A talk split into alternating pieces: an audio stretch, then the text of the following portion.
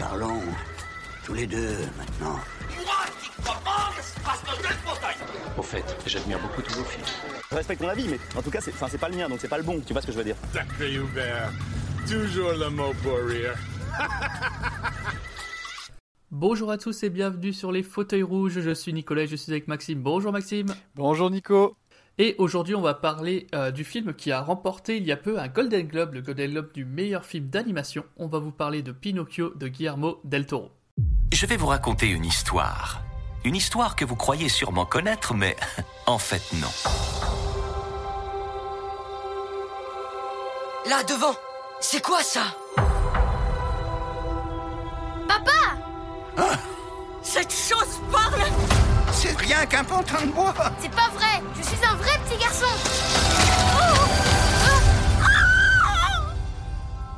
Parfois, les gens ont un peu peur des choses qu'ils ne connaissent pas. J'ai du mal à comprendre. Ah, nous l'avons trouvé. C'est notre étoile. Tout le monde va t'aduler et scander ton nom. Pinocchio. Pinocchio Comme d'habitude, on va faire un petit point réalisateur et puis on va vous donner chacun notre avis sans spoil, puis on va discuter du film un peu plus en détail dans la partie spoil. Avant de commencer, je vous rappelle comme d'habitude que vous pouvez nous suivre sur les réseaux sociaux, notamment Instagram, où on fait des petits sondages, des petites questions, etc. pour que vous puissiez participer aussi au podcast. Et que selon la plateforme où vous nous écoutez, vous pouvez euh, nous suivre, vous abonner au podcast et même nous mettre des petites notes. Donc n'hésitez pas, ça nous fait très plaisir et ça nous aide beaucoup. Ceci étant dit, on va pouvoir attaquer directement en parlant de Guillermo del Toro. Et là, Maxime, je pense que je vais te laisser un peu la main. Ouais, mais après c'est particulier parce que mon avis est quand même assez biaisé hein, sur Guillermo del Toro, euh, parce que tu le sais, j'admire ce réalisateur. Euh, Je suis même fasciné en fait par ce mec et par son univers, je dirais. Et euh, c'est assez drôle qu'on parle de Guillermo del Toro aujourd'hui, sachant qu'hier en fait j'ai enfin eu le temps de rattraper Nightmare Alley, qu'il a réalisé en même temps que Pinocchio. Donc euh, on est vraiment très très centré Guillermo del Toro. Euh, Guillermo, bon, c'est un incroyable talent, je dirais. Je sais pas si tu es, tu es d'accord, Mm. mais Oui, bah, ça va être difficile de pas être d'accord là pour le coup. Mais ce serait d'ailleurs dans tous les aspects du cinéma, hein. c'est-à-dire la narration, la mise en scène, la direction artistique, la direction d'acteurs, enfin la, la liste est super longue, Euh, mais on parle également d'un univers, d'un, de, de poésie, d'amour, de violence, de grandeur, de pureté. Enfin voilà, il y a quand même un, un- un univers très fort autour de Guillermo del Toro, une euh, vision aussi très particulière, une façon de filmer, une façon de gérer sa direction artistique, une façon de mettre en avant les monstres, parce que c'est quand même ce qui le fascine. Au final, ce sont les monstres euh, et l'enfance. mais on y reviendra un petit peu, un petit peu tout à l'heure. Et euh, je pense qu'on peut recommander à tout le monde de se plonger dans, dans, dans sa filmo, parce que chacun de ces films peuvent faire rêver, parfois trembler, d'autres fois pleurer, mais toujours avec un, je pense, un petit émerveillement, un, beaucoup d'appétit et euh, beaucoup de sens aussi à l'intérieur de ces, euh, de, films. Euh, je sais pas s'il y en a que t'as préféré d'ailleurs de, de, de, de Guillermo del Toro. Bah là franchement j'allais te demander justement parce que moi je suis pas un grand expert de Guillermo del Toro. Je sais que j'ai vu pas mal de ses films mais il y a un bon moment et c'est un projet là de tous se les refaire maintenant que j'ai vu celui-là. Mais euh, j'allais justement te demander toi si t'avais un top, imaginons pour quelqu'un euh, comme moi qui est pas euh, qui les a vus il y a longtemps mais moi c'était bien avant de m'intéresser vraiment au cinéma. Quel film tu donnerais toi en top à revoir d'urgence de Guillermo del Toro? En top top, Labyrinthe de Pan, sans hésitation, plutôt en top 1. Euh, La forme de l'eau, euh, donc pour lequel il a été euh, oscarisé comme meilleur réalisateur, meilleur film, etc., etc. Je le mettrais en, deux. Et après, j'ai une grosse, grosse hésitation. Les du Diable en 3. Et ensuite, s'il y a besoin d'aller plonger encore un petit peu dans sa filmo, il y a Chronos et Mimic qui sont vraiment très bons. Et Crimson Peak aussi, c'est très sympa. Nightmare Alley, du coup, je l'ai rattrapé hier. euh, c'est pas son meilleur. C'est celui qui est euh, peut-être le plus personnel par rapport à sa vision des choses et à sa vision d'artiste, mais c'est pas forcément son meilleur. Euh, et pour ceux qui veulent rentrer par la porte action décomplexée, etc., il reste Pacific Rim et Blade 2 aussi qui permet d'aller faire ça. Mais ouais, top 3, euh, Labyrinthe de Pan, La forme de l'eau et Les Chines du Diable, sans trop trop d'hésitation. Ah, Parce que tu vois moi j'allais dire Pacific Rim dès le départ donc. Mais qui est un très bon film, hein. enfin, Ouais, reste un très très bon film. hein. Le premier, le premier, le premier. oui, oui oui le premier le premier. Celui, celui- celui qui l'a fait, quoi. C'est-à-dire que... Oui. le reste, euh, voilà. Pour ceux qui veulent aller voir aussi un petit peu le côté horrifique, on, on peut, on peut recommander euh, le cabinet de curiosité. euh, Mm. sur Netflix. Qui, Ouais, qui est une série de courts-métrages. C'est un peu spécial, mais ça se regarde bien, ouais, c'est intéressant. Mais ça reste spécial. Mais bon, tout ce qu'il fait en même Bah, temps, tout ce qu'il produit euh, reste un peu spécial. Il y a quelques épisodes qui sortent du lot en vrai. Euh, je vous laisserai regarder, euh, vous faire votre avis si vous voulez. C'est sur Netflix, c'est dispo. Euh, c'est une série de petits, de petits courts métrages qu'il a, alors qu'il a pas réalisé, mais qu'il a, qu'il a Oui. géré plus ou moins, parce que c'est pas lui qui les réalise, si je dis pas de bêtises. Non, non, il les réalise pas, mais effectivement, il a produit, euh, il, Oui, il les il a produit, ses, ses, euh, ses- petits courts métrages. Mais c'est un- producteur qui est très prolifique et qui est, a aussi quelques belles pépites. J'en- ai deux en tête là. Il, a produit euh, L'orphelinat de John Mm. Balaguerra, qu'on avait, on avait déjà mentionné sur, le- bah, sur sur notre tout premier podcast d'ailleurs. Ouais. Euh, et euh, également Mama, Ouais. qui est quand même, euh, qui est quand même très très sympa. comme, comme film et donc il a été producteur de ces, de, de ces deux films là et Mama c'est si je dis pas de bêtises c'est André Muschietti Euh, vous en avez peut-être réentendu parler avec euh, le, le diptyque de ça mais là je dis peut-être une grosse connerie à vérifier sinon on coupera Euh, oui, voilà, sinon on coupera. bon, bah voilà, vous avez quelques films à regarder pour les prochaines semaines, et nous, bah du coup, je te propose qu'on passe directement à la vie sans spoil sur Pinocchio. absolument si tu veux Et cette semaine, du coup, c'est moi qui commence. allez c'est parti Donc, eh bah écoute, chacun son tour. hein. t'as raison t'as raison non mais tu as raison tout à fait Eh bah écoute, c'est parti, donc voilà, mon avis sans spoil sur Pinocchio. Ah, tu me demandes mon avis maintenant? Attendez, je suis désolé, mais chacun son tour. Ça prend 5 minutes et puis après on est tranquille, on peut faire ce qu'on veut.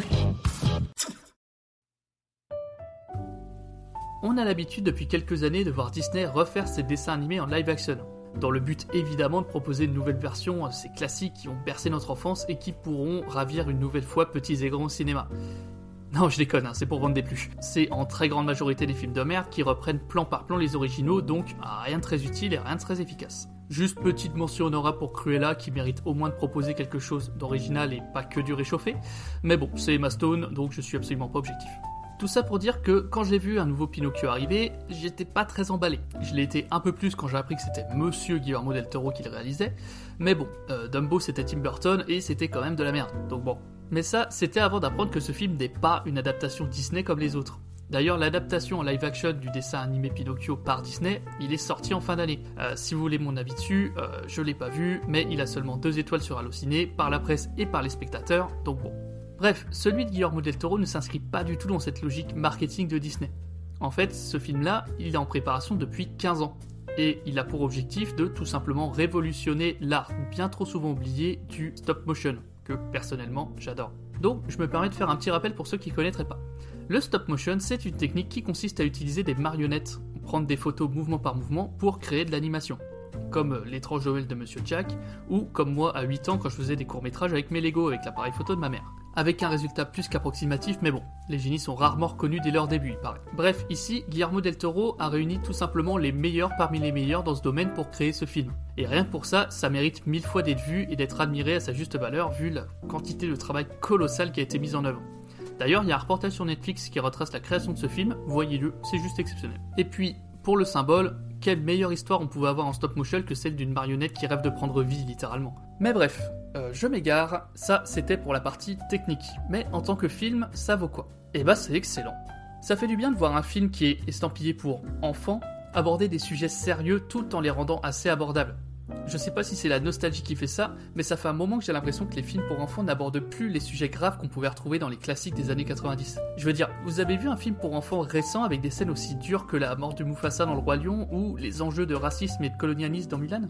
Ici, on parle de deuil, d'acceptation de soi, d'acceptation des autres, de religion, de la mort et de l'importance de la vie, de la relation avec son père, de la guerre, de l'embrigadement des enfants, de la manipulation, de la propagande, du sacrifice. Et tout ça, on le fait en s'adressant autant à l'enfant qui découvre peut-être tout ça qu'à l'adulte qui se demande comment il va l'en protéger. Et cette histoire est portée par des personnages hyper attachants, parfois caricaturaux, mais c'est pour mieux servir leurs propos, et bien sûr interprétés par des comédiens exceptionnels qui mettent au profit tout leur talent pour leur donner vie. On citera en vrac David Bradley, Erwan McGregor, le jeune Gregory Mann, Ron Perlman, Tilda Swinton ou encore Kate Blanchett, rien que ça. On va suivre chaque étape de ce récit à travers ces personnages qui vont en apprendre plus sur eux-mêmes et sur le monde qui les entoure. Que ce soit Pinocchio et son innocence qui seront confrontés à sa dure réalité, ou Geppetto qui lui est déjà résigné et qui va apprendre à aimer à nouveau. Pour être honnête, le début de l'histoire m'a laissé un peu en dehors. Le style stop motion et les personnages principaux presque unilatérales dans leur caractère, ça m'a un peu déconcerté. Mais c'était avant de comprendre que ce n'est qu'un point de départ vers quelque chose de bien plus grand. Et une fois que j'avais compris ça, j'ai pas pu détourner les yeux de l'écran une seconde tellement j'étais dedans et tellement l'histoire m'a happé. Honnêtement, c'est compliqué de rendre hommage à ce film et de le vendre à sa juste valeur tant je souhaite que vous le découvriez par vous-même. Je me contenterai donc de dire que ce film m'a fait rire, il m'a fait réfléchir et même un peu pleurer, juste un petit peu. C'est sans conteste la meilleure adaptation Disney que vous verrez, elle est dispo sur Netflix, ce serait vraiment dommage de passer à côté. Ah, tu me demandes mon avis maintenant? Bah attendez, je suis désolé, mais chacun son tour. Ça prend 5 minutes et puis après on est tranquille, on peut faire ce qu'on veut. Pinocchio adapté par Guillermo del Toro. Le contrat est alléchant, n'est-ce pas?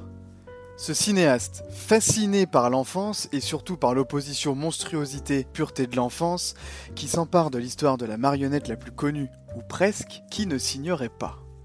Pour une fois, pour une fois, je vais essayer de faire court. Je sais que tu en train de te marrer. Guillermo del Toro, plutôt que de faire une adaptation pure et dure de Pinocchio, décide ici de revisiter ce conte que nous connaissons tous, notamment grâce à Pinocchio de Disney, on va pas se mentir. Des personnages arrivent, d'autres s'en vont, d'autres sont croisés, bon, quelle importance. Le film se déroule dans l'Italie fasciste des années 30, là, l'idée est brillante. Elle fait bien entendu écho aux propositions offertes par Les Chines du Diable et Le Labyrinthe de Pan, dans lequel Carlos et Ophélia sont plongés dans la guerre et la dictature, et les thèmes qui en découlent donnent une dimension supplémentaire à ce cadre, à ce changement de cadre.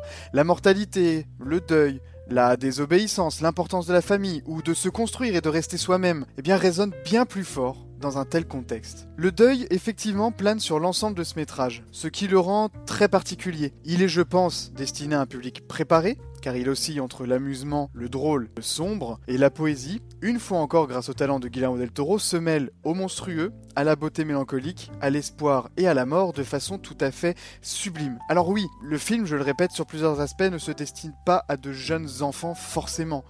Peut-être plutôt vers des ados. Et ce jeu entre le sombre et la lumière, le triste et le joyeux, est omniprésent à l'écran grâce à une réalisation et une proposition esthétique incroyable, épousant l'ensemble des propos et brossant l'ensemble des thèmes, même si parfois le trop-plein se fait sentir.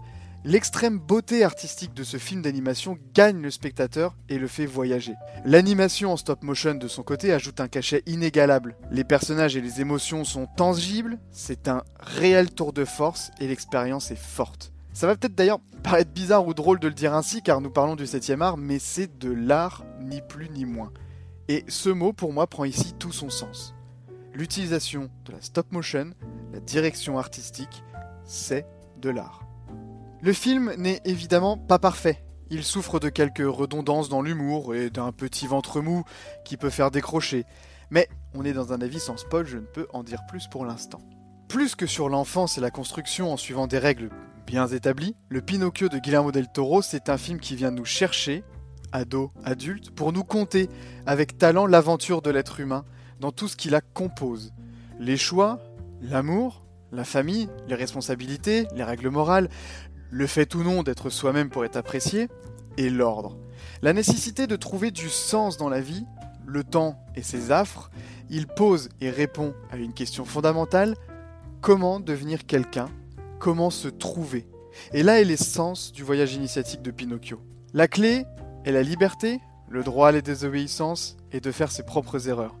Nous sommes ici très loin de la proposition initiale de Pinocchio et sa morale dite traditionnelle, c'est-à-dire euh, obéissance, sagesse, honnêteté, sinon tu ne deviendras pas un vrai petit garçon. Bien qu'on y retrouve des valeurs fondamentales, cette adaptation, cette revisite du conte de Pinocchio redistribue les cartes et fait souffler un vent nouveau, un vent de fraîcheur sur les aventures du pantin. Pour Guillermo del Toro et Mark Gustafsson, parce qu'on l'oublie un petit peu, être humain, c'est emprunter d'autres voies. C'est être capable de faire autre chose, de faire autrement, de se construire à travers ses propres expériences. Pinocchio prend alors, encore une fois, une direction tout à fait nouvelle, celle de la fable politique. La liberté, le choix de désobéir et réfléchir est l'ultime moyen de ne pas être les petites marionnettes, sans âme et sans conscience, des dictatures qui se font et se défont à travers l'histoire avec un grand H. Ce film d'animation de Guillermo del Toro et de Mark Gustafsson est brillant, pétri d'amour pour son matériel originel tout en prenant à bras le corps le personnage, lui offrant une dimension nouvelle, une vie nouvelle, une histoire nouvelle, en brossant des thèmes chers à son auteur et en proposant une magnifique expérience de cinéma. Et Malgré les quelques petits défauts mentionnés, il est à mon sens un nouvel incontournable du cinéma d'animation, un objet magique qui, une fois encore, prouve que le cinéma d'animation est parfois d'une rare richesse. Et ce Pinocchio, cette adaptation, cette revisite, c'est du grand cinéma.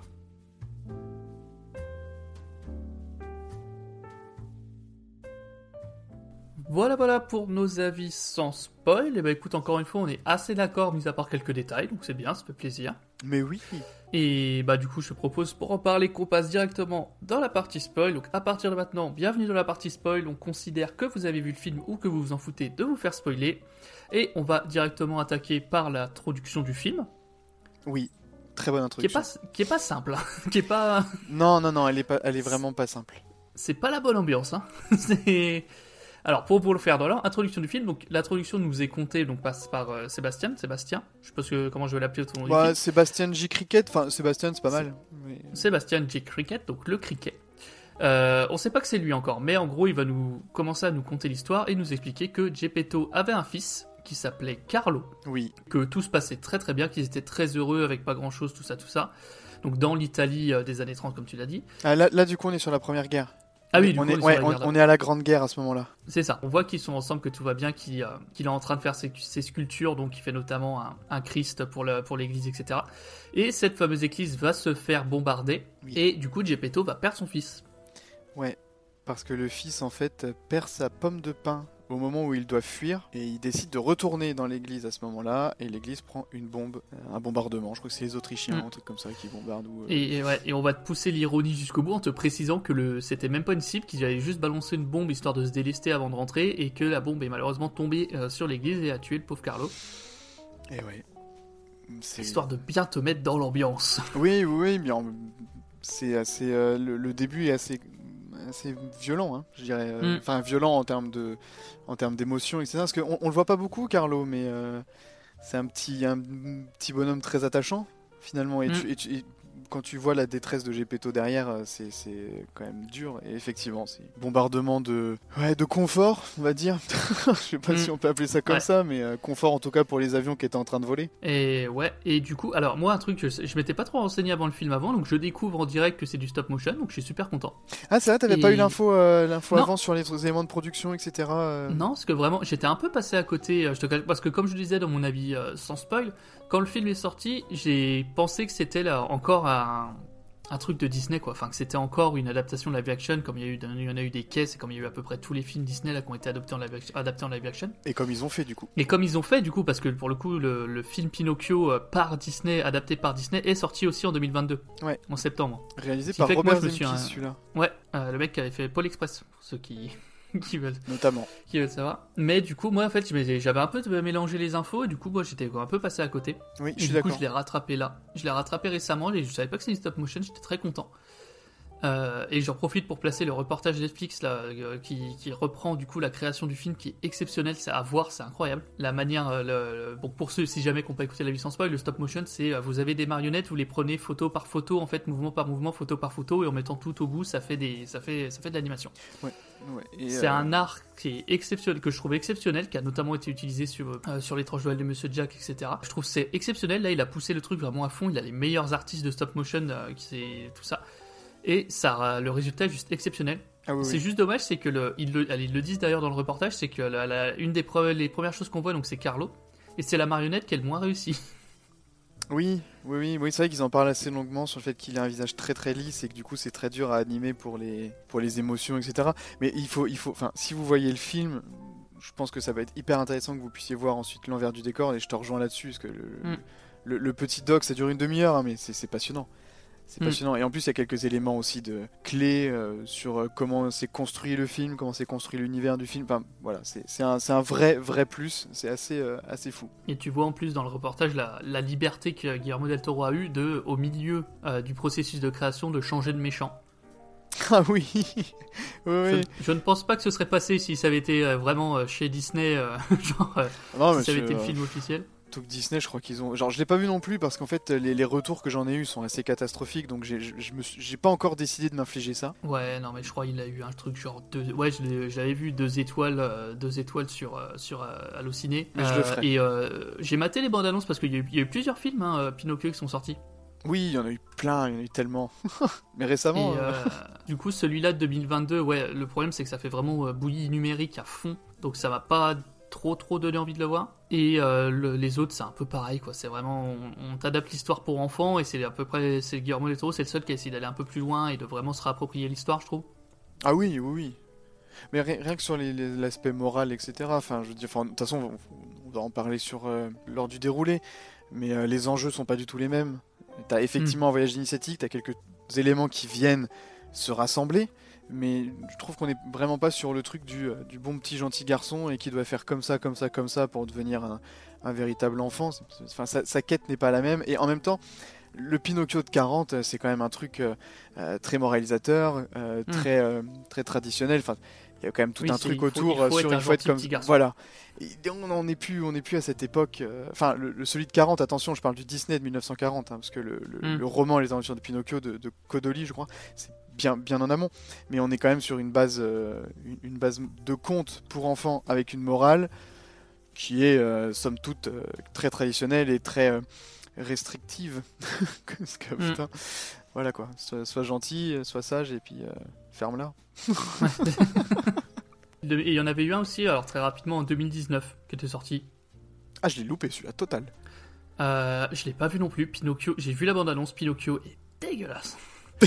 Euh, Pinocchio est dégueulasse. Geppetto a l'air foilier. Et euh, il dépasse pas les 3 étoiles sur le ciné. Je t'invite à voir la bande-annonce, c'est même chez vous. Celui de 2019, il y a un- le Geppetto, il a l'air complètement schizophrène et taré. C'est extrêmement bizarre. Mais bref, voilà. Revenons, revenons au film. Euh, du coup, on a un gros passage du coup sur le deuil de Geppetto qui arrive vraiment pas à faire le deuil, euh, le deuil de son fils qui sombre dans la dépression, dans l'alcool, etc. Ouais, 20 ans, hein, du coup, enfin vraiment, il dure 20 ans le, la période de Oui, deuil. il y a en 20 gros, ans entre les Il y deux, a ouais. 20 ans qui s'écoulent. hein. C'est que. Euh, du coup, donc ça c'est représenté par le fait que du coup il, est- il, est- il finira jamais, ou du moins il réparera jamais le, le travail qu'il avait commencé dans l'église parce qu'il était plus en état et qu'il voulait plus, plus sculpter quoi que ce soit. Oui. Et euh, c'est aussi là bah, du coup qu'on a l'arrivée de Sébastien, Sébastien J. Cricket. qui est du coup un criquet écrivain, explorateur qui veut euh, juste écrire ses mémoires. Ouais, au, qu'un déba- au départ, c'est ça, effectivement. Mm, Et qui a un comportement un peu de, de De- con. Enfin, Il fait, il fait plutôt penser à un, un genre un mondain qui débarque, tu sais, Mm. Et qui, qui veut son petit confort. Mais du coup, je, je- je trouvais assez intéressant parce que plutôt que d'être juste le guide euh, classique, il a une personnalité, il a quelque chose à faire. Parce que Ouais. Du coup, il veut écrire son livre basé sur sa propre jeunesse, etc. Enfin, tu vois, il y a un Mm. petit, il, il vient pas juste là pour nous conter l'histoire et basta. Tu vois, c'est ou accompagner Pinocchio dans certains moments, certaines prises de décision. Il a, un, il a un réel rôle qui est, qui est, à mon sens, important et qui guide quand même euh, jusqu'à la fin Pinocchio. Mm. Et C'est c'est assez, euh, c'est ouais. assez bien foutu. Et ce que j'ai bien aimé, c'est que lui aussi, en fait, évolue beaucoup. C'est vrai que, comme tu dis, il n'est pas juste là pour suivre l'histoire, euh, être euh, le, le gentil, le gentil accompagnateur de Pinocchio. Il a vraiment lui aussi une personnalité qui va évoluer. Oui. Et ça, c'est cool. Voilà, on prend le temps en fait de euh, donner vraiment un, un arc à chaque personnage. On va assez vite du coup passer à la création de la marionnette, à Mais- moins qu'il y ait d'autres choses. Mais Ben, en gros, enfin, voilà, en, c'est en ça. fait, je voulais juste rebondir sur ce que tu venais de, de- de dire, mais ce, qui- Mhm. ce que j'ai trouvé très intéressant, c'est que l'ensemble des personnages évolue au contact en fait de Pinocchio. C'est-à-dire que Mhm. ils ont tous un arc narratif qui est changeant, sauf les méchants, mais ça on en reparlera. Euh, et et j'ai trouvé ça vraiment très, euh, très intelligent et très nouveau, parce que généralement on se concentre sur un, sur Pinocchio, qui évolue et basta. Euh, alors que là tout le monde évolue, que ce soit Gepetto, Cricket, euh, l'enfant, la mèche, je sais plus comment il s'appelle en, en anglais. du coup, Bah, mais- je l'ai mis la mèche aussi. T'as vu la notes, mèche Donc, euh, ça sera la mèche tout le long du. la mèche, bon ben voilà, on parlera de la mèche, mais Spazzatura aussi. Enfin, tu vois, il y y, a tout le Mm. monde qui, euh, qui, qui bouge et c'est- et c'est et c'est top. Enfin voilà, bref, c'est un truc que j'ai beaucoup, beaucoup aimé. Geppetto, dans une nuit d'ivresse, va péter un plomb et se fabriquer un, un nouveau fils en marionnette, entre guillemets. En tout cas, il va, essayer de, il va essayer de fabriquer une marionnette pour remplacer son fils. Et la scène est hyper cool parce que c'est une scène qui est tournée vraiment en. Alors, il Guillermo del Toro disait Je voulais un truc à la Frankenstein. Et c'est vraiment ça, c'est un truc un peu film d'horreur. Ouais, parce qu'il y a de la rage là-dedans. Il y a, bon, la- l'alcool et il y a de la rage. Il y a des espèces d'outils de torture donc, qui sont utilisés pour faire pour, euh, Oui. pour façonner le bois, mais qui sont vraiment montrés comme des outils de torture, des pinces, des scies, des trucs et tout. Et du coup, je trouvais ça ouais, bah pour le coup, c'est c'est un parti pris, tu vois, où tu fais wow, alors attends. Il est en train de créer le héros qui est censé être super gentil, mais il le fait dans, sur une nuit d'orage avec des éclairs, une musique inquiétante, des plans débulés, euh, des trucs, des zooms, des zooms sur les pinces, des scies et tout. Tu sens que là, il s'est lâché, ouais, sur la création. Bah là, pour le coup, on est vraiment sur la création d'un monstre, quoi. Ouais, et il le termine pas. Et il le termine pas, et ça c'est cool. Parce que du coup il s'arrête au milieu et c'est tout le long du film, euh, Pinocchio aura le- une partie de sa tronche qui sera pas terminée, je crois qu'il lui manque une oreille. Oui, c'est ça, il y a là une partie Mm. en fait de l'oreille qui est pas terminée, ce qui s'évanouit avant, enfin, il... à Ouais, cause il de, la- avant, quoi. Il de fatigue, ouais. d'alcool, euh, etc. Et là du coup on a, alors moi ce que je vais appeler tout le long du podcast la déesse de la vie, parce qu'on rencontrera un peu plus tard la déesse de la mort, hein, dans, dans ce que j'ai compris. La déesse de la vie qui va euh, bah, donner vie à Pinocchio pour euh, faire plaisir à Geppetto, quoi, concrètement. C'est ça, pour donner de l'espoir en fait. Mm. Je, je pense que je crois que c'est ça le point de départ, hein, c'est de lui donner de l'espoir. Et on aura du coup là Sébastien qui sera encore dans son rôle un peu d'opportuniste, euh, qui va accepter d'aider Pinocchio dans le but, parce qu'elle lui dit si tu aides Pinocchio, tu auras le droit de- d'exaucer un vœu, et lui va tout de suite se dire bah, je pourrais exaucer un vœu, donc je vais pouvoir euh, faire publier mon livre, être riche, être célèbre. Et à la base, c'est pour ça qu'il va vouloir aider Pinocchio, c'est pour sa récompense euh, personnelle. Donc voilà, moi je trouvais ça intéressant, tu vois, de prendre, de pas faire euh, un monde où les, les, les pavés de bonnes intentions, les personnages sont gentils, etc. Tout le monde a une, euh, tout commence par des mauvaises raisons en fait, quasiment. Ouais, C'est-à-dire que complètement. euh, il, fait, il se fait pas une marionnette dans un bon sentiment, il le fait complètement sous euh, Nuit d'hiver parce qu'il est foudrage. euh. T'as euh, Sébastien qui accepte d'aider, mais par opportunisme plus que par euh, bienveillance. Ouais. Et ouais, je trouvais ça intéressant, ça, va- ça va participer beaucoup à l'évolution des personnages, évidemment, parce qu'ils vont pas rester, rester comme ça très longtemps. Mais je trouvais ça couillu et intéressant de prendre ce parti pris-là. Non, je te rejoins à 100%. Je te rejoins à 100%.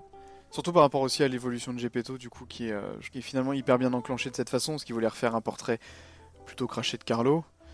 Euh, et justement, le, le détachement entre euh, Pinocchio et Carlo met un peu de temps à arriver, juste, enfin, Mm. grâce à tout ça. Et, et oui, c'est intéressant. Puis même Sébastien, du coup, le, move, le move est pas mal. Et du coup, on va avoir le, le lendemain matin le réveil de Pinocchio qui fait bader.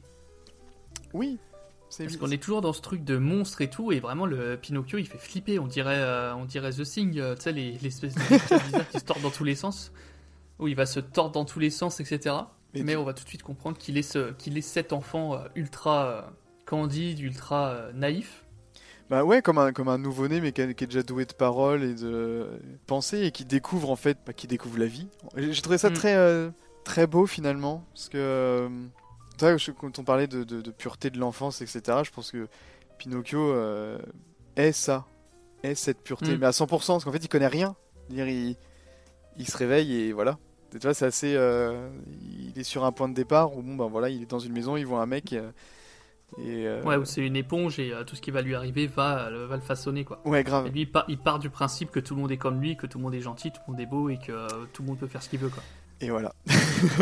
Et là, il va être confronté à la dure Réalité. réalité. Euh, du coup, bah, assez vite après ça, on va enchaîner avec puis, euh, oui, de Geppetto se barre en l'enfermant dans le placard, en lui demandant de rester là, mais il va pas l'écouter, il va se barrer euh, en ville et aller à l'église. Oui.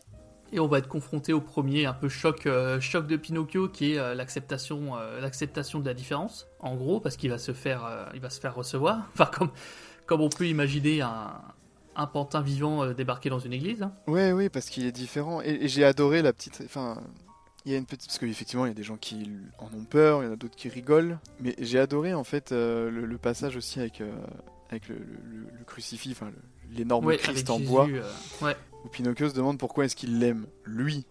Parce qu'il est en bois, et pas lui, alors qu'il est en bois aussi. Tu vois, enfin. Ouais. J'ai trouvé, j'ai trouvé le- la petite réflexion. Ouais, mais il y a plein, y a de thèmes et de questions comme ça qui vont être abordés qui sont vachement intéressantes. Et bon, effectivement, il creuse pas à chaque fois parce qu'il il- il a voulu mettre beaucoup, beaucoup, beaucoup, beaucoup de choses dans, son- Ouais. dans- dans son film. Donc il y a plein de choses qu'il ne, sur lesquelles il ne va pas en profondeur. Mais il y a quand même des pistes de réflexion que j'ai trouvées assez, assez intelligentes et, euh, et, et même qui participent, je dirais, à la poésie générale du film. Mm. Donc on va pas, on va pas C'est vrai que ça, c'est vraiment le, le petit pic qui place sans développer, tu vois. Juste histoire de planter la petite graine en disant, bah ouais, tiens, réfléchissez, réfléchissez à ça. Il y a des thèmes qui va beaucoup plus développer, mais c'est vrai que celui-là, un petit, un petit soun soun comme ça, un petit pic de rappel euh, comme ça, j'ai bien aimé aussi, lui. Parce que c'est vrai que sur le coup de voter devant le film, tu fais, bah ouais. Bah ouais, en fait. Parce que tu commences à te dire, alors comment il va faire pour lui expliquer ça et tout. Il n'y a, a pas d'explication et c'est limite mieux, parce que je me dis, si on était parti là-dedans, ça aurait été un sacré bordel. oui, carrément. Mais euh, ouais, c'était intéressant d'évoquer ça. Et ça, c'est ouais, ça vient juste après. Donc du coup, il est dans l'église, donc évidemment, il a le, il a un peu de tout, hein, euh, blasphème, brûlez-le, euh, machin, le diable et tout. Et il se fait donc repérer, euh, notamment par un militaire qui s'appelle Podesta. Alors du coup, Podesta, ouais, c'est son titre. C'était un militaire qui gérait en Italie du coup une, zone précise, enfin une ville, un village. Et effectivement, c'est le, c'est, c'est son, il est que que retenu par son titre. Ouais, c'est ça. Il sera toujours seulement évoqué comme, euh, comme son titre militaire. quoi. De toute façon, tout ce qui est militaire, en fait, il me semble, sauf, sauf peut-être euh, Mussolini, qui est peut-être, euh, non, je suis, non, je suis même pas sûr qu'il soit euh, euh, appelé directement Mussolini. Euh, je sais plus s'il J'ai est, pas je de sais plus s'il est hein. juste appelé comme le Duce ou, euh, ou un truc comme ça, mais il, il est juste maintenu par son titre et non son nom. Je crois qu'il l'appelle que par son titre. ouais. Il me semble, j'ai voilà, j'ai un doute, je veux pas dire trop, trop de bêtises, mais tout ce qui est militaire est uniquement euh, appelé par son titre. Il n'y a pas de, Mm. de visage derrière ou de personne derrière. Enfin, de visage si, mais de personne, euh, on va dire, euh, nommée. Et dans la même scène, alors je crois que c'est un peu avant, mais il se fait aussi repérer par euh, Spazatura. Je, je me sens obligé de les prononcer à l'italienne, c'est terrible. Mais par euh, du coup le singe, le singe qui travaille au cirque. Oui, parce qu'il est en train de mettre des affiches. Alors, le singe le repère le même jour, parce qu'en fait, euh, Mm. le Podesta veut forcer Gepetto à envoyer euh, Pinocchio à l'école. Ouais. Et Spazzatura, du coup, avait informé euh, Volpe euh, que Pinocchio, du coup, existait. du coup, parce que c'est vraiment Mm. ça au départ, hein, c'est dire, il, il existe, c'est un... Il y a une marionnette vivante qui se balade. Voilà. Et lui, il y a un spectacle de marionnettes. Oh, mais, mais tu t'en- mais- mais c'est magique. Ah, les coïncidences. Coïncidence Et euh, voilà. Et du coup, Volpe l'intercepte le lendemain avant qu'il aille à l'école. Pour, le- essayer Ouais, de le c'est f- pour essayer de le convaincre de rejoindre euh, son cirque et lui faire signer un contrat. Ouais, c'est ça. Du coup, ouais, dans l'ordre, du coup, le soir, t'as déjà donc le Podesta, on fait la connaissance donc, du Podesta et de son fils Lamèche euh, qui viennent rendre visite à, à Geppetto avec le prêtre et euh, qui lui font un peu la morale en lui disant euh, votre enfant est indiscipliné et euh, la discipline c'est ce qui fera la grandeur de l'Italie, etc. Enfin, le discours militaire. Ta ta ta ta ta.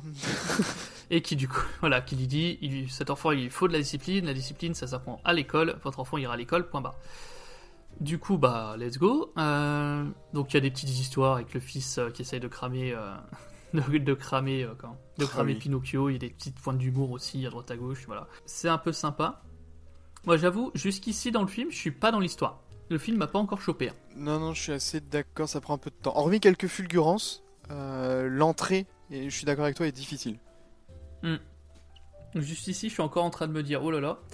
Mais ça va, arri- ça va arriver. ça va arriver assez vite. Et du coup, ouais, le lendemain, comme tu dis, euh, Pinocchio euh, quitte du coup Geppetto pour aller à l'école euh, d'un pas décidé. Mais euh, il commence à comprendre que bon, l'école, ça va pas être super fun. Et du coup, le comte Volpe et Spazzatura, donc les, le, le dirigeant du cirque et son assistant, en gros, vont le, vont le choper et vont un peu le, le charmer, euh, lui vendre du rêve pour qu'il accepte de signer un contrat et de rejoindre le- leur cirque pour faire un spectacle. Ceux qui va, ils vont, ils vont réussir à le convaincre et du coup, on a Pinocchio qui va se retrouver au cirque. Oui, qui a fait Et un déjà, premier spectacle vois. d'ailleurs, je crois. Ouais, il fait un premier spectacle et j'aime, en fait, j'ai bien aimé parce que t'as vraiment, moi, je pars toujours dans l'optique que ça reste un film quand même qui s'adresse un peu aux enfants. Sur ces moments-là, ouais. Bah, dans l'ensemble, je sais qu'on n'a pas eu la même vision. Toi, tu trouves que c'est plus un truc qui s'adresse un peu plus vieux aux adolescents. Et c'est vrai, c'est ce que je disais dans mon avis sans spoil. Je, reste quand même dans l'idée que ça peut s'adresser à des enfants parce que c'est des thèmes quand même qui sont difficiles, mais qui sont euh, importants et expliqués, euh, expliqués de manière un peu pédagogique. Même si, bon, le, thème de la guerre, etc., c'est assez survolé, euh, mais c'est un peu présenté quand même. on t'explique le pourquoi, le pourquoi de la guerre et le pourquoi c'est mal, etc. les thèmes euh, enfants-parents, ce que peuvent dire les parents à leurs enfants, le thème du père, etc. Il y a les trucs des enfants soldats et de, de façon dont ils sont embrigadés.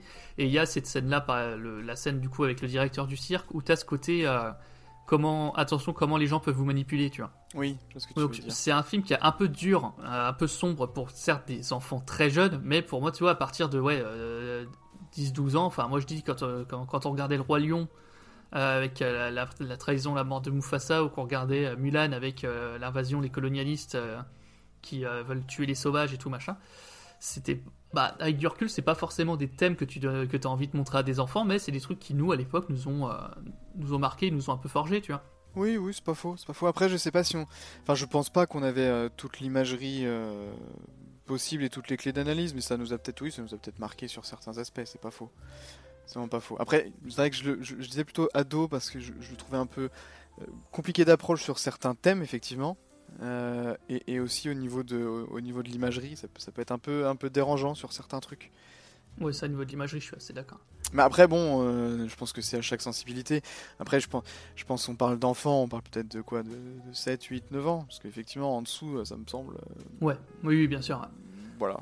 Mais je pense, voilà, au-delà, ouais, à, partir à partir de 8-9 ans, je pense, tout, mais voilà, 10 ans, euh, tout, le monde, euh, tout le monde y trouvera un message en fait. Ça qui est bien. C'est que tu sois enfant, il y a des choses que tu comprendras, d'autres que tu comprendras pas, mais voilà. Quand tu seras ado, il y a d'autres trucs qui vont te parler. Quand tu seras adulte, voire parent, il y a encore d'autres trucs qui vont te parler, parce qu'il y a aussi le thème du père et de l'enfant qui est pas mal abordé. Tout le monde peut y trouver un message qui va, qui va, le- qui va le marquer, tu vois. Ouais, tout le monde a son compte, finalement.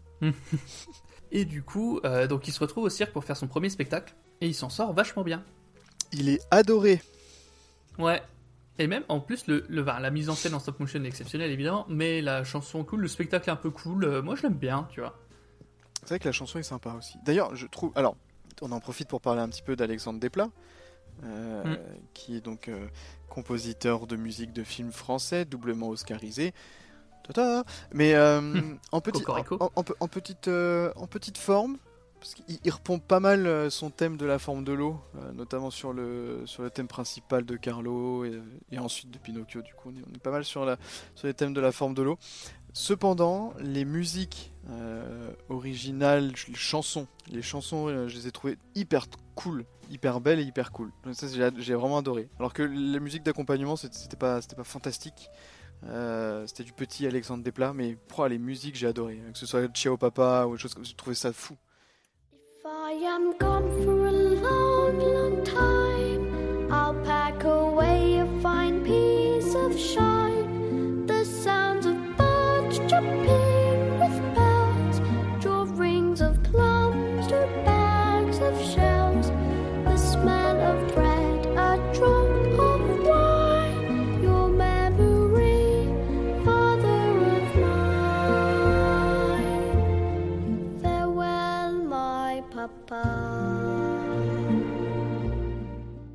Ouais, il y a des belles chansons, j'aime bien.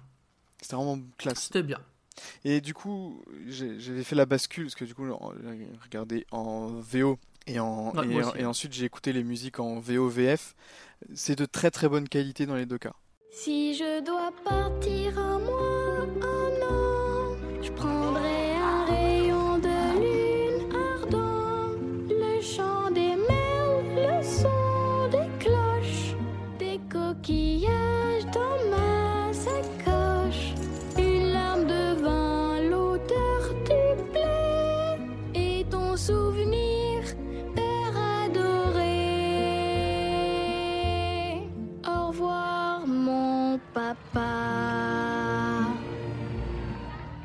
Ok, ouais, parce que moi je suis parti sur la VO. Après, Erwan McGregor chante très très bien euh, et Mm. c'est aussi, euh, c'est aussi très utile. Euh, mais voilà. Euh, c'est pour ça, à mon avis, qu'il a été casté, outre sa présence vocale qui est assez intéressante. Mais bon, il a quand même fait pas mal de trucs où ça a besoin de chanter un peu. Mais c'est vraiment, vraiment les, les grosses qualies sur les, sur les créations originales des, des, des chansons. Pardon, c'était la petite parenthèse. ouais. Ouais, du coup, il fait son spectacle, il kiffe bien. Même lui, il s'éclate, un- peu, il aime bien parce que du coup, il a l'impression d'être accepté, etc. par tout le monde, donc il aime beaucoup. Mais du coup, euh, va le retrouver et retourner le chercher. Euh, va y avoir petite engueulade, euh, petite friction, hein, du coup, avec le directeur, euh, le directeur du cirque et la catastrophe. Accident. Pinocchio meurt. Ah ouais C'est ça. J'étais là en mode ah d'accord. Ouais, c'est vrai que j'étais pas prêt non plus. Euh... Est-ce que Pinocchio meurt Je fais pardon. je attends, j'ai loupé un truc là. C'est, il est mort ou pas? C'est parce que tu sais, t'as un petit temps d'attente quand même. C'est-à-dire que. Oui, t'as un petit truc en mode bah non, il va se réveiller. Non, enfin oui, il va se réveiller, mais euh, pas de la manière dont on le croit. parce que du coup il va bel et bien mourir et se rendre au, euh, au royaume des morts, hein, euh, concrètement, Ouais, dans l'au- qui est, dans géré l'au-delà. par, qui est géré par des souris. C'est pas des lapins C'est des lapins Oh, Je sais pas. J'aurais dit, j'aurais dit des lapinous. C'était pas des. Alors, euh, point vérification, c'est des souris ou des lapins. Bon, après vérification Lavar, c'est bien des lapins. Donc, Ça joue ça c'est bon, c'est joue. Euh, donc c'est bien des lapins, donc le monde des morts qui est gardé, plus ou moins gardé par des lapins qui jouent au poker. Et euh, donc notre Pinocchio va faire la connaissance donc, de la déesse de la mort. Ouais, qui est la Que- sœur alors, je sais- euh, de... Voilà, je sais pas si c'est euh, considéré comme ça, mais je crois qu'ils en parlent dans le... Bah, en fait, les lapins, alors dans mes notes, parce que du coup, euh, je viens de le voir là dans mon petit, dans mon petit bullet point, les lapins font rencontrer la mort à Pinocchio, donc ils l'appellent la mort, et c'est la sœur de l'esprit de la forêt. Ouais, c'est ça. Du coup, Mais euh, moi j'étais resté sur l'idée que euh, il y a une sœur qui donne la vie, d'autres qui donnent la mort, enfin il y avait une histoire comme ça. Mais elle, du coup, ouais, c'est bien considéré comme la mort. Qui a un design assez. euh, bah, tu me dirais, euh, sa sœur aussi, mais qui ont des, tous les deux des designs assez spéciaux. ouais, je les ai trouvés trop stylés, hein. Avec plein d'yeux et tout, ils ont dû en chier en stop motion. de fou. Oh là là, faire tous les yeux. Et même le sable et tout. Enfin bref, c'est. Ouais, le sable c'est de la folie. Bah alors du coup voilà, l'explication c'est que Pinocchio est immortel, puisqu'on lui a, on lui a donné la vie. euh, et, euh, du coup à chaque fois qu'il va mourir, il va revenir euh, dans son corps. Sauf que euh, à chaque fois il devra attendre un peu plus longtemps. Oui. Et c'est représenté donc par un sablier, euh, à chaque fois des sabliers de différentes tailles. À chaque fois qu'il va mourir, il va met- mettre un peu plus de temps à revenir. Mais là, là sur la première, ça se joue en. Oh, c'est quelques, de quelques- quelques secondes, quoi. Le temps qu'elle explique le concept. Bah, c'est ça. Bon, alors, c'est ce que je me disais quelques secondes, mais tant qu'il, quand il revient à lui, il est déjà dans une, euh, dans une cette espèce de. Chez, il déjà chez le docteur, quoi. Oui, donc il a eu le temps d'être pas mal déplacé, etc. Ouais, je vois ce que tu veux Donc dire. euh, voilà. Mais Après, est-ce que le temps s'écoule à la même vitesse quand il est dans l'au-delà que sur Terre Enfin, dans le royaume mortel, c'est fou. Ouais, il y a ça. où- Bah bon, en tout cas, c'est pas un long, c'est pas un temps, c'est pas des années, quoi. C'est un temps, euh, ça se joue à une histoire de minutes. Oui. Du coup, on va le retrouver donc euh, chez le médecin avec donc Gepetto, le directeur du cirque et le militaire, donc le podesta. Le podesta. Petite femme qui m'a fait marrer, le médecin qui dit ah non mais il est mort, le corps est rigide. Ah oui, Et Gepetto qui dit mais son corps est tout le temps rigide. mais bref, voilà, ça va faire. Non, il y a quelques touches d'humour qui sont un peu marrantes. Oui, oui, euh, je suis qui sont- d'accord. Qui ont quand même bien fait rire euh, dans le film. Et du coup, il va se réveiller. Et là, euh, la, vé- la révélation il va foutre un peu la merde parce que du coup, bah, Pinocchio est immortel. Et qu'un bah, un enfant immortel, ça ferait quand même un super soldat. Et euh, donc le Podesta bah, euh, va dire, mais en fait, lui, euh, Pinocchio, il faut absolument qu'on le recrute parce que bah, un soldat immortel, c'est quand, même, quand même pratique à la guerre. Et à côté de ça, t'as le, le directeur du cycle, donc le comte euh, Volpe, qui lui dit non, moi, Pinocchio m'a signé un contrat. oui, avec un petit Et soleil. donc, ouais, en faisant un petit dessin de soleil pour bien montrer l'innocence du, du truc. Et il dit Bah, moi, si Pinocchio ne vient pas faire les représentations, vous me devez de l'argent. Et euh, ouais, on va se retrouver dans cette situation où t'as d'un côté, donc, euh, Pinocchio qui doit, qui, doit, qui doit de l'argent au cirque, donc, donc Geppetto qui doit de l'argent au cirque. Et à côté de ça, la menace que, euh, que Pinocchio se fasse, en, fasse embrigader dans les jeunesses, euh, les jeunesses militaires. Quoi. Et on oublie un truc aussi, c'est que Gepetto lui a dit que c'était un fardeau. Ça arrive à ce moment-là, ouais. Et, Donc, du coup, euh, quand il, c'est quand il violent. rentre chez eux, il, il lui. Bah, Geppetto qui est un peu euh, déconcerté par tout ce qui lui arrive entre euh, la dette, le truc de- des militaires et tout, avec tout ce qui lui arrive depuis qu'il a Pinocchio. euh, et qui lui s'attendait à retrouver le même fils qu'il avait avant, sauf que c'est clairement pas le cas, va lui dire clairement qu'il est un fardeau pour lui. Et ça, ça va pas passer. Ah ouais, non, mais c'est hyper violent en plus. Hein. C'est dur, hein, ouais. Parce que t'as Sébastien qui essaye un petit peu de le, Mm. de le réconforter. Parce que oui, il faut savoir que Sébastien dort euh, dans son cœur. Euh, Enfin, dans, Oui, il vit à l'intérieur de Pinocchio, ouais. dans, par un trou qui est au niveau de son cœur, du coup, enfin, dans lequel il rentre. Donc Mm. euh, forcément, il entend tout, il vit tout avec. Enfin, il, il vit beaucoup de choses avec Pinocchio. Et là, c'est vrai qu'il essaye un petit peu de, le- de lui parler en disant que des fois, les adultes ne disent pas ce qu'ils pensent ou euh, parlent trop vite ou des choses comme ça. Bon. Euh, mais ça n'empêche que sur l'instant, le mal, euh, le, mal est là. Donc, euh, Le mal est fait, quoi. Parce que lui, il va- c'est là où on va avoir, commencer à avoir les premiers discours père-fils en disant Oui, mais tu sais, les adultes, des fois, parlent plus. Voilà, ils, ils disent des choses, mais ils les regrettent parce qu'ils les pensent pas, etc. Et du coup, euh, on va avoir Pinocchio qui, euh, dans son envie de bien faire et dans son innocence, va dire Bah, tu sais quoi, je ne vais plus être un fardeau, je vais aller faire mon spectacle au cirque je me et je vais demander à ce que on envoie l'argent à Gepetto. Il est mignon. Il, il est innocent. Et du coup, va s'en suivre une longue, euh, longue séquence euh, de Pinocchio au cirque. Enfin, que j'ai trouvé longue parce que ça prend quand même une bonne partie du film. euh, Pinocchio qui fait sa représentation, Mais, ouais. qui interagit du coup avec, avec Spazzatura, avec, euh, avec le comte Volpe. Mais en fait, c'est un peu long parce que les, les, les entrecoupes euh, sont, elles, assez courtes. Parce que tu sais, on, on- bon, il a enfermé Sébastien dans un verre pour pouvoir partir sans qu'il le suive. Euh, ensuite, t'as euh, Sébastien qui arrive à se à sortir du verre. Euh, on, revo- Hmm. on revoit en Pinocchio. fait, ensuite, ça revient où euh, Sébastien explique à Gepetto que euh, ce qu'il a dit avait été très violent. qu'il il, il lui fait la morale hein, en fait à Gepetto. C'est Sébastien qui fait la morale à, à, à Gepetto. Ouais, part- quand il part le chercher, ouais. Et ensuite, les deux partent pour aller le récupérer. Mais à chaque fois, ça, c'est- montré, c'est entrecoupé entre chaque spectacle. Mais en fait, à Mm. chaque fois, il le rate de peu parce qu'il change de ville, il change de truc, il change de machin. Euh, et quand Pinocchio et euh, le comte Volpe partent en mer, du coup, euh, ils récupèrent un bateau pour le trouver. Enfin, pour le chercher, pour le rattraper, pour le Mm. récupérer comme on veut. Et ils se font effectivement attraper, Manger. avaler. Avaler, c'est mieux, ouais. Avaler Oui. par un monstre. Par un gros gros poisson bien méchant et donc comme dans le conte, euh, je crois que c'est une baleine à la base, mais euh, ils se font euh, manger par un, un gros poisson. Sauf que du coup pendant tout ça, Pinocchio lui il vit sa petite vie au cirque et tout se passe plutôt bien parce qu'il est persuadé que du coup l'argent va à Geppetto etc. Jusqu'au moment où par jalousie donc le singe Spazzatura va lui avouer que qu'en fait pas du tout, que l'argent ne va pas à Geppetto etc.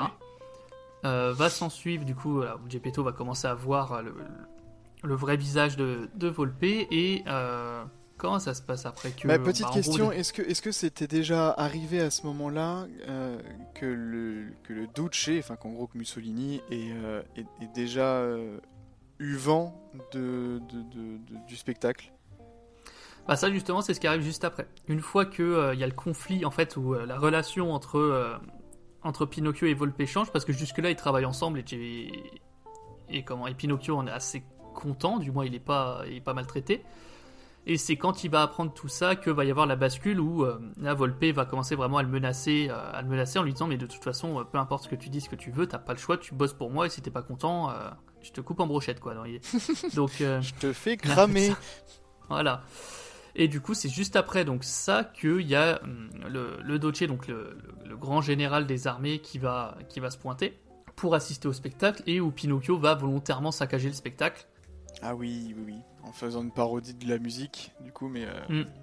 chargé d'humour euh, pipi caca, c'est-à-dire que ça fait pas très Ouais. patriotique comme chanson. hein. Euh, bah, disons qu'on a l'impression que c'est euh, Philippe Lachaud qui a pris le contrôle à la place de Guillermo del Toro pendant deux minutes. Mais si vous voulez Dans, à peu dans- près, dans le texte, dans le texte, hein. si oui, si vous voulez une idée de l'humour. dans la réalisation, Mais, euh, bon. Oui, non, pardon, ah, non, pardon, pardon, je mets des tacles comme ça gratos. Mais... Oh, bah, ça, voilà, la balle, la balle perdue, elle est partie toute seule. non, mais ouais. Et du coup, euh, du coup, ça y est, ça m'a perdu cette histoire. De, Mais voilà, il le fait, coup, il le fait euh, bien entendu pour se, pour se venger hein, de, de, Oui, de, du coup euh, des abus à la fois de Volpe Mm. sur Spazzatura parce que il, a- il prend une branlée juste avant ça, Spazzatura. Ouais. Il se fait quand même pas mal marteler euh, et sur le fait que Gepetto n'ait jamais reçu euh, reçu l'argent. Et euh, pendant toute cette séquence-là, donc on a la- un peu un commentaire sur la propagande, notamment la propagande auprès des enfants, parce que le spectacle de Pinocchio, qui était au début très enfantin, très euh, juste enfantin, quoi. Oui, c'était ouais, innocent, c'était. euh, Oui, c'est ça que je cherchais, innocent, merci. un spectacle qui était très innocent va devenir un spectacle de propagande euh, assez, euh, assez, assez, assez classique et assez clair.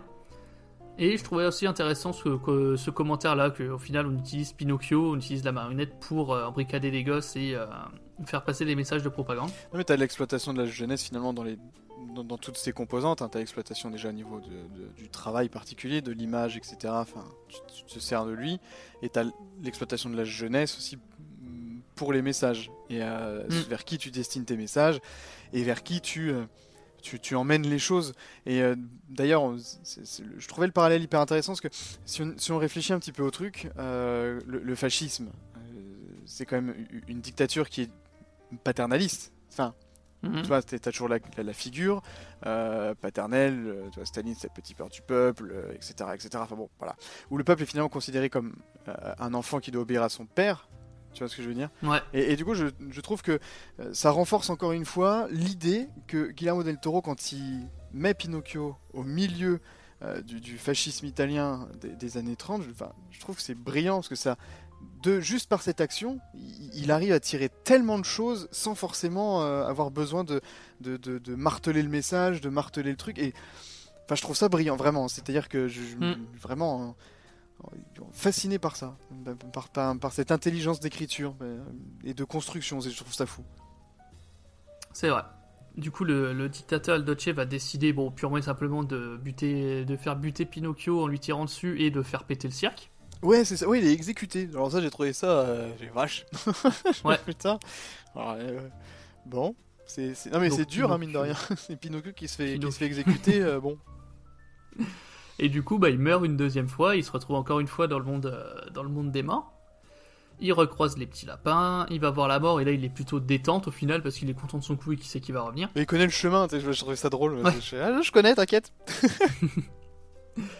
Et c'est, je crois que c'est là qu'il y a un petit commentaire sur, euh, alors certes c'est bien d'être immortel, mais euh, tout le monde va mourir autour de toi, et euh, c'est pour ça que la vie est importante parce qu'elle a une limite et qu'il faut profiter des gens qu'on aime. Enfin, il y a un discours là-dessus. Oui. Qui est assez intéressant, qui est assez cool, parce que c'est vrai que lui avait pas forcément pris la notion que lui est immortel, mais pas, pas Gepetto et pas ses amis. Donc le commentaire était assez intéressant, assez cool, c'est pour ça que je dis que tout le monde y trouve un, petit, un peu des messages qui peuvent le toucher, qui peuvent lui parler. Ouais, je suis d'accord avec toi. Je te rejoins à 100%. Mm. Et du coup, il revient et il se fait rechoper quasi instant par euh, du coup euh, le Podesta Oui. qui va le balancer dans un camion et puis let's go pour le camp d'entraînement des enfants euh, pour la guerre. Et il en profite euh, pour se lier d'amitié avec le fils du Podesta, qui au départ ne l'aimait pas trop. Enfin, avec la mèche. Ouais. C'est la mèche C'est la mèche. Ouais. Et alors en plus, on apprend après pourquoi il l'appelle la mèche et ça n'a rien à voir avec ses cheveux et c'est un peu triste. Je sais pas si t'avais noté ça. Ah non, j'ai oublié. Où en gros, il explique en fait que son père le considère euh, trop fragile et trop vacillant euh, et tout ça comme, comme une mèche de bougie quoi. Candlewick Pardon.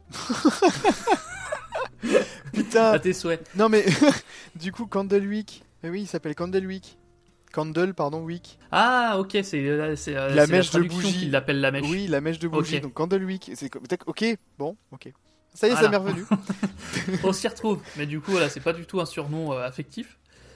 Ah, tu m'étonnes. Et du coup, là, on va avoir tout le passage, du coup, un peu le, que, sur tout le commentaire, donc des, pour le coup, vraiment des, des enfants soldats, de comment euh, ce que disent les parents se répercute sur les enfants, de comment les enfants peuvent même se mentir à eux-mêmes pour euh, correspondre à ce que veulent les parents, etc.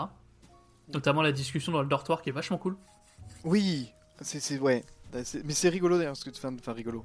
Bah, pardon, hein, mais c'est pas, c'est pas du tout le bon le bon choix de mots. Mais le fait que ce soit deux enfants comme ça qui se parlent et que Pinocchio de son côté réussisse à quelque sorte le rassurer ou le réconforter, euh, parce que c'est vrai que la plus grosse peur finalement de de Candlewick, fin de la mèche, c'est de décevoir son père. Et le fait que, que, que Pinocchio ait déçu Gepetto, tu vois, c'est quelque chose qui a été euh, Mm. qui a été utile pour sa construction. Et euh, bon, bref, j'ai trouvé cet échange très bien écrit. Une vraie naissance d'amitié. Ouais, ouais, ouais, je trouvais ça. Mais le, discours est cool, la transition est cool, ce qui commence par s'engueuler en se disant non, j'ai pas peur, ouais, moi non plus, j'ai pas peur. Puis au, final, en fait, en, en discutant, s'avouer que, euh, oui, bien sûr qu'ils ont peur et qu'au final, c'est pas ça qu'ils veulent, mais que euh, c'est la pression qu'on leur met, les parents, etc., qui font qu'ils euh, qu'ils se donnent ce rôle-là. Donc, euh, le, encore une fois, le commentaire est super intéressant et vachement bien écrit. Ah oui, oui. Et encore une fois, hyper bien animé en stop motion, mais ça, on va pas le dire à chaque fois parce que tout le film est exceptionnel à ce niveau-là. Donc, Même les larmes sont folles. Enfin bref. ah, c'est beau. hein. Ah putain. Bref. Ouais. Mm. Pardon. On arrête. Euh, du coup, on va passer, on va passer, on va passer scène d'action. Euh, du coup, parce qu'on fait un petit jeu, euh, on va un petit entraînement à la guerre, en gros, entre les enfants? Ouais, c'est un. le- Je sais plus comment ça s'appelle. Une Capture du drapeau. Ouais, c'est ça. C'est grosso modo une capture du drapeau, sauf que il y a une tour qui est au centre euh, du terrain et il doit le premier qui accroche son drapeau et qui le, le hisse a gagné. Pour qu'au final, donc du coup, le, la mèche et euh, Pinocchio arrivent en même temps. Oui, commencent oui. à se battre un peu pour gagner, mais euh, finissent par exploser de rire et juste se comporter comme des enfants lors d'un jeu, quoi. Et ils décident de gagner ensemble. Ouais, pour au final accrocher tous les deux leur drapeau et le hisser pour dire bah voilà on a égalité, on a on a gagné tous les deux, vraiment en mode un peu bah, enfantin et on, on a joué, on a gagné tous les deux, on- tout le monde est content. Ce qui a total opposé du but de l'exercice. Oui, oui. Non, mais en plus, le Podesta avait fait quand même exprès de les mettre chacun capitaine de leur propre équipe, sachant qu'il avait, Ouais. sachant qu'il avait remarqué qu'ils s'étaient un petit peu rapprochés tous les deux. Mm. Euh, et, et du coup, ça permet la scène en- qui arrive juste après.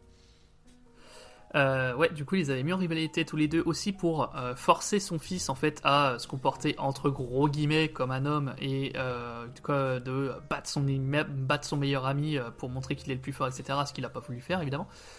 Euh, ce qui va donner une scène où le Podesta est pas du tout content et il va demander euh, à son fils de tirer sur Pinocchio. Ah ouais, sans sommation, hein, euh, tu le butes. De voilà, lui donner un flingue et lui dire tire lui dessus, prouve-moi que euh, tu- prouve-moi que tu n'es pas faible, pour moi prouve-moi que tu peux le faire. Euh, ce qu'il va donc euh, refuser de faire. Alors, grosso modo, il refuse de le faire, il lui met la pression et c'est à ce moment-là du coup que le camp est attaqué. Baoum Parce qu'au même moment, bombardement et bah, c'est la panique. Qui tue le Podesta. Ouais, qui tue le Podesta parce que bah, le Podesta voulait buter Pinocchio, que son fils bute Pinocchio, donc il y a un peu bagarre à ce niveau-là. Son fils va se défendre et euh, se rebeller contre son père en prenant les armes de paintball qu'ils avaient pour, euh, pour l'exercice, en lui tirant dessus, etc. Ce qui va euh, plus ou moins provoquer la mort du Podesta parce qu'il va le coincer, euh, sans, le faire- sans le vouloir, le coincer dans un, dans un filet et euh, la bombe va lui tomber dessus. Oui.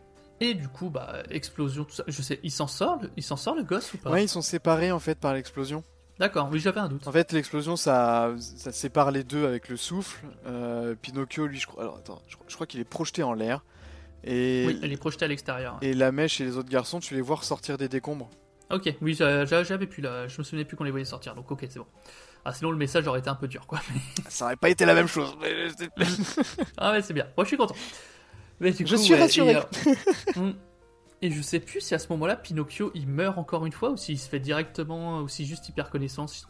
Non, il s'échappe. Parce que derrière- Je crois qu'il s'échappe et que bam, il est capturé par Volpe, un truc comme ouais, ça. c'est ça, parce que du coup, derrière, il se fait attraper par, par euh, Volpe, donc le directeur du cirque, ça c'est sûr, mais je sais, je sais plus s'il y a une scène de mort entre temps. Mais il me semble pas. Bref, peu importe. Du coup, il se fait euh, rattraper par, euh, par Volpe, qui va euh, le crucifier. Clin d'œil, clin d'œil. Euh, du coup, Volpe, donc le directeur du cirque, qui pour se venger va l'attacher à une croix et euh, il fout le feu. Pour le tuer, pour se venger. Oui, c'est ça, absolument. Je- Pure, pure et simple euh, vengeance. Ouais, parce qu'il a tout perdu à cause de lui, donc là il décide de se venger purement et simplement. Bel adulte, hein. Et du coup, on va avoir donc le euh, Spazatura, Oui. le singe de compagnie qui se fait euh, qui se fait bolosser depuis le début et qui est plus un esclave concrètement qu'un participant du spectacle, euh, qui va finalement lui aussi se rebeller contre son père entre guillemets et sauver Pinocchio. Tout à fait. Et on va avoir donc euh, la mort, parce que oui, il y a des morts. il y a des vrais, mais il y a beaucoup de morts dans ce film. On va avoir la mort du comte, du comte Volpe, donc le directeur du cirque, qui va aller s'éclater sur une pierre euh, en contrebas. ça arrive, ça fait pouf Voilà. C'est bah, pas volé, mon pote. Et ouais, parce que lui, pour le coup, on parle de développement de personnage. Lui, s'il y a bien des, un, personnage qui évolue pas, ah bah c'est, tu me diras lui et le militaire, Ouais, mais euh, c'est bien celui-là. Ils ont fait une ligne droite. eux. Mm. Et du coup, euh, ils vont se retrouver à la flotte et se faire avaler par le même, euh, même gros poisson et donc retrouver Geppetto. Eh oui. Et du coup, tout le monde est réuni dans le poisson.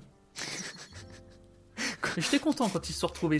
J'étais content quand ils se sont retrouvés. Dit comme ça, c'est magique, quoi. Tout le monde se Oui, retrouve bah, dans ça- le poisson. Le poisson, Tout ça vous gagne, hein. oui, j'étais très Et heureux coup- aussi. Enfin, je veux dire, Ouais, le, bah oui, le sentiment général. euh, parce que Mm. On traverse une, une- une partie du film, quand même, où tout est ultra. pff, tout est négatif. Hein. Ouais, Pinocchio mort, lourd, le quoi, Podesta mort, euh, les enfants se battent, euh, enfin, jouent à la guerre, mais de façon un peu, un peu détournée, beaucoup plus sérieuse que ce qu'on pouvait le faire gamin, etc. Et ils se font avaler par un monstre. Ah ben voilà. Enfin des visages, Ça euh, s'arrange. des visages, des visages de copains. Mm. c'est- Enfin là, enfin là, il est, en- il est bien entouré quoi. C'est un peu ce truc-là de euh, voilà. Là au moins il en sait qu'il est entre guillemets, il est, il est mal barré, mais au moins il est avec des gens, euh, des gens bien et des gens qu'il aime. Et du coup, il va falloir maintenant sortir du poisson. Et c'est affreux parce que ça m'a fait penser. En gros, ils vont demander à, à Pinocchio de mentir pour faire grandir son nez pour pouvoir atteindre la, la sortie, d'atteindre la narine en gros du, du Je poisson. crois qu'on a la même rêve. Shrek? Ouais. Ouais. ah ouais, je suis désolé, mais entre temps, il y a eu Shrek 4 quoi. Je crois que c'est Shrek 4 où il, où il demande à, où il demande à Pinocchio de mentir pour faire grandir son nez pour libérer, euh, libérer Shrek et euh, il dit un truc du genre euh, j'ai une culotte en dentelle et son nez grandit pas. et c'est quoi? Un mensonge, vite! Quoi comme mensonge? N'importe lequel, mais vite! Une idiotie du genre, j'ai mis une petite culotte en dentelle. J'ai mis une petite culotte en dentelle! Ah bon? T'es malade, c'est pas mon genre À mon avis, cette petite culotte n'est pas qu'en dentelle. C'est pas vrai Quel genre, la culotte Elle est bien sa string Aïe C'est pas vrai C'est c'est vrai Et je sais pas pourquoi, j'ai vraiment eu cette vanne. Je me suis dit, est-ce qu'il va oser, tu vois, faire une ref Mais non, il l'a pas fait. Mais ouais. Mais oui, oui, du coup, là, c'est vrai que j'ai fait, ah putain. Mais du coup, ouais, ça se... alors ça se passe assez vite au final, ils sortent assez rapidement du poisson. Oui, bah oui, parce que bon, ça fait petite scène d'action, quoi. hein. Ouais, un peu de tension, quoi. On sait pas qui va, si tout le monde va réussir à sortir, etc. Ça tombe, ça tient. Et effectivement, euh, donc au moment où il s'échappe, bon, c'est pas, c'est pas, pas fini, parce que le monstre, en fait, euh, tente à nouveau de les manger. Mm. Et ce qui pousse Pinocchio à se sacrifier. Euh, ouais, alors parce que ouais, l'histoire c'est il y a la scène d'action où en gros il arrive à mettre une à faire avaler une mine. Donc les, les mines les grosses mines qu'il y a dans l'eau euh, au poisson et il arrive du coup, il a pas le choix pour euh, sauver euh, Geppetto, il active la mine. Donc il fait sauter le poisson et lui avec. Oui. Et en fait, il se retrouve dans l'eau où donc Geppetto est en train de se noyer, Pinocchio meurt et donc se retrouve dans le monde euh, de le, le monde des morts. Sauf que là, bah, il doit attendre pour revenir alors que Geppetto est en train de se noyer. Ouais, là c'est. euh, Ah, c'est dur. Parce que du coup. Ah, j'étais pas, j'étais pas bien là. Non, moi non plus, j'étais vraiment pas bien. Surtout quand tu vois euh, comment, comment il, il implore la mort, en fait, euh, Mm. de devenir mortel. Ouais, parce qu'en gros, c'est ça. Alors là, dites-vous bien, on est, à, on est à quoi? Le film fait 2 heures, on est 1h30, 1h40, donc autant, autant vous dire que là, on est bien investi, là, on est bien à fond. Et euh, du coup, la mort lui dit écoute, il y a un moyen euh, de retourner plus tôt parmi les vivants et donc avoir une chance de sauver Geppetto de la noyade, c'est de renoncer à ton immortalité. C'est-à-dire que si tu le fais, tu n'auras plus qu'une seule vie. Oui. Et euh, Pinocchio va accepter de le faire, euh, briser les sabliers et euh, ressauter dans le monde des vivants pour aller sauver Geppetto dans une scène qui est horrible parce qu'il galère de fou. Bah, surtout qu'il il, il meurt en le sauvant finalement. Il remeurt, il Ouais. remeurt instant. C'est-à-dire qu'il se sacrifie une première fois pour le sauver. Il revient en devenant mortel et il meurt en sauvant Geppetto. En sauvant de la noyade, ouais. C'est-à-dire que là, il meurt en, quoi, en 3 minutes, il meurt deux fois. Mm. Bon, sauf que celle-là, même les lapins, même les lapins, ils le voient arriver, ils font bon, écoute, c'est bon maintenant.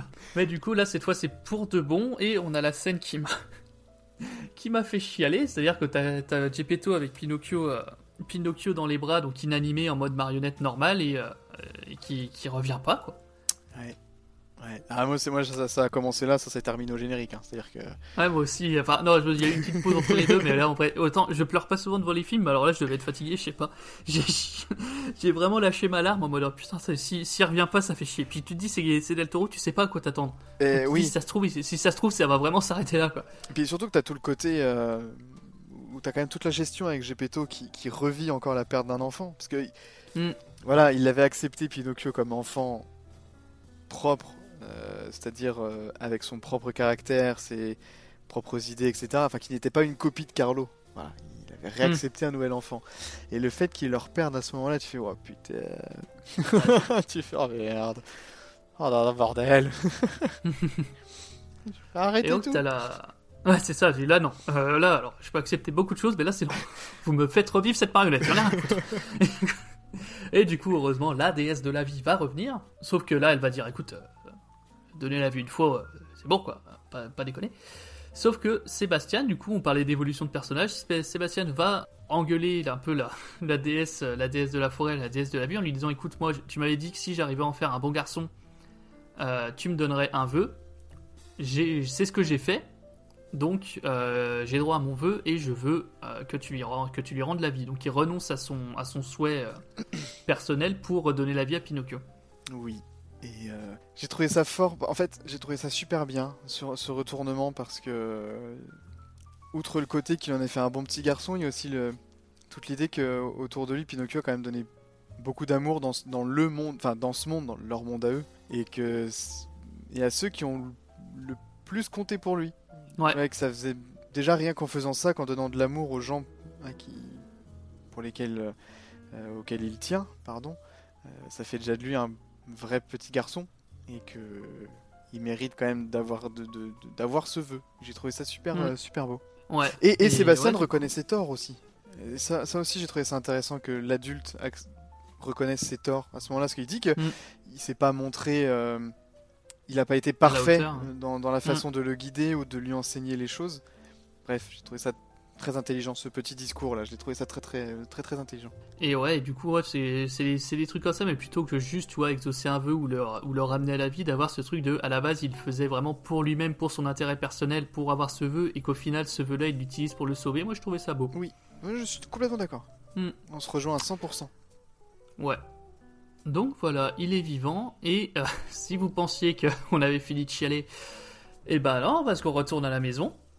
Ouais, et là encore, c'est euh, beau. hein. Enfin, C'est beau, c'est dur, mais c'est beau. c'est terriblement fois, beau et poétique.